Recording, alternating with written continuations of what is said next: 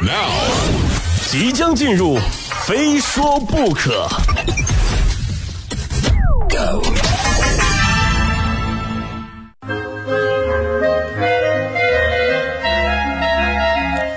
欢迎来到今天的《非说不可》，我是鹏飞啊。我们都说生命在于运动，哪怕是最简单的走路，对我们的身体呢都是一种锻炼有好处的。尤其是自打手机有了微信运动这个功能之后啊，就很多人都会在朋友圈里晒自己一天的步数。嗯，就说我们领导，他就是一个非常热爱运动的人，每天的微信步数都高居排行榜的前三位。但要是在排行榜里找我的位置就特别尴尬了，因为每天呢，我的工作呢基本上就是在办公室里写东西啊，直播间里呢播节目。上下班呢，地铁、共享单车，偶尔要是跟别人谈点事儿呢，就去远一点的地方呢，那就要么就是开车，要么就是打车。所以我的微信步数常年稳定在三千步左右。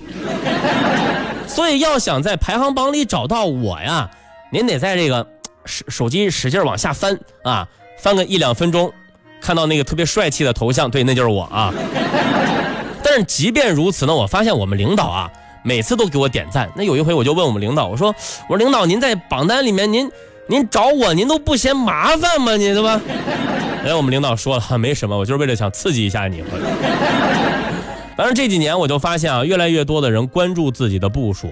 如果哪一天凑不到自己想要的数字或者名次，晚上不睡觉也得到小区里去走路。嗯，比方说我们办公室康哥啊，康哥就像有强迫症一样，每天不到两万步就难受。啊，康哥最大的心愿就是月工资的数字和自己的步数换一下。当然，对我们来讲啊，微信运动这个功能呢，其实只是生活中的一个调剂啊，帮助我们记录每天的运动量，督促我们坚持锻炼。但是有的人、有的单位就把步数看得很重，甚至拿它来攀比，或者当做考核员工的一项指标。你比方说我啊，我们家楼下的张大爷经常跟隔壁的刘大爷比赛。走不够步数，绝对不会回家睡觉。还有一些公司的老板呢，会利用微信步数来推测员工有没有偷懒。嗯，比方说那些在外边发传单的小哥，去见客户的销售，都会被上司用微信步数来监控。还有的公司更绝了啊，每个月都有规定的步数要求，员工没有完成就要扣工资。啊，最后这个我就非常不认可，这就是典型的违反劳动法的行为。对吧？您要是真想拿步数跟一些考核挂钩，您为什么不尝试奖励？对吧？您非要处罚干嘛呢？你看，在这一点上，我就觉得啊，浙江工商大学做的很赞。最近，浙江工商大学一个新开的食堂开业啊，开始营业了。为了吸引同学们前来就餐呢，推出了一项福利，推出了微信步数打折的活动，步数不足一万打九折，超过一万可以享受八点五折。超过两万步可以享受七点五折的美食，超过四万步，五五折的优惠啊！这个福利推出以后啊，同学们都非常的踊跃，在校内积极运动凑够步数。据说整个校园都充斥了全民运动的氛围。每每看到这样的新闻，我就特别感慨啊！你说我们学校啊，我母校当年为什么就就没这样的福利呢？就为什么呢？你清华你哈？人说你这么做的初衷啊，学校食堂经理说了啊，我们出发点为了学生，对吧？这不刚开学一段时间吗？同学们平时吃了很多大鱼大肉，哎，天天吃了睡，睡了吃，也需要运动一下了。这食堂经理还透露啊，这段时间呢，每天都有两三单打五五折的，都是一些热爱运动的男生。你看五五折，四万步，就可能大家没有这个概念，我们来算一下啊，成年人一万步。就是最多的话啊，就是我们指的就是走路啊，最多的话就是七八公里，四万步，三十公里左右可能还不到。就是我曾经陪我媳妇儿逛街最多的一次，走了两万多步，那是从白天走到黑夜，从上午走到晚上，所以一天四万步，将近三十公里。同学们，你们平时不上课吗？你啊，你这四万步，你走一天走回来，你吃宵夜了是吧？你啊。不过话说回来了啊。浙江工商大学的这项食堂福利，我觉得还真心不错。首先一点，走多少步没有强制要求，毕竟这是一种营销手段，对吧？其次呢，凭步数换折扣，同学们的确可以享受到实打实的福利了。还有一点就是督促同学们去运动，而且有了一个呃锻炼身体的合理的理由啊。为什么呢？就多吃点是吧？啊，便宜点是吧？哈哈。您看这样一个既健康又能减少部分开销的福利，双赢啊，各位。不过在这儿呢，还是要跟同学们说的是，运动想折虽然好，但也要根据自己的情况适可而止。一万步对于平时习惯运动的人来说，相对简单一些啊。就算提高到两万步，这也只是平常运动量而已。但如果平时缺乏运动的人呢，突然一天走了一两万步啊，不仅身体会吃不消，还可能会造成关节炎呐、韧带呀、骨骼的一些损伤，反而会适得其反。小心一天一万五，折扣是有了，滑膜炎也来了，对吧？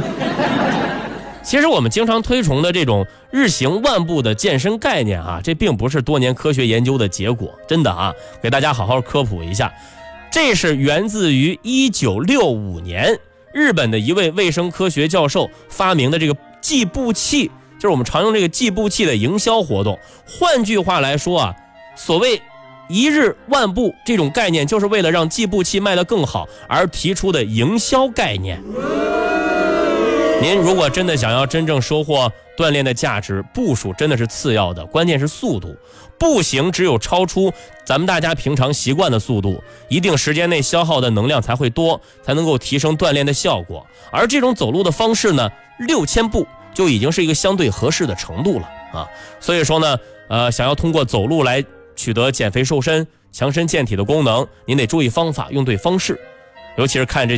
这这这几天日子，对吧？早都已经进入春季呃春天了，天气也渐渐渐渐暖和了，生活的节奏也归拢的差不多了啊！那些天天嘟囔着要减肥的小哥哥小姐姐们，咱们也不妨动起来，收起好吃懒做的念头，对吧？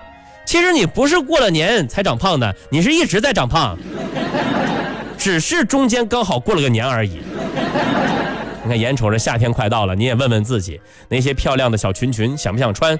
啊，那些收腰的。呃，漂亮的衬衫，想不想试一下？千万别陷入这样进退两难，就是抬头有抬头纹，低头有双下巴，啊，就跟我照镜子看到那个熟人一样。那最后呢，我们还是说回这个微信步数啊，在这儿也是希望大家不要刻意的去攀比，为了达到某一个数字而不顾自己正常的生活。我现在就已经关闭微信步数的功能了，就不光是因为刚刚的原因，就是还有一点，其实我发现这个微信步数啊，容易泄露自己的隐私。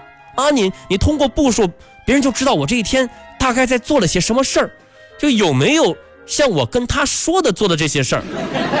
那比方说去年休假的时候，那段时间我出去旅游嘛，很长一段时间没跟家里联系，然后我妈也不联系我，然后突然有一天我憋不住了，我打电话就问我说：“我说妈，你看我之前两三天我不打电话，你就要给我打电话问我最近动态啊？你现在半个月了没没打电话了，你你都不问问我吗？啊，我还是不是你的宝宝了？” 然后我妈说了啊，哎呀，我看你每天步数好几万，嗯，你肯定活得好好的啊，这这是亲妈妈啊。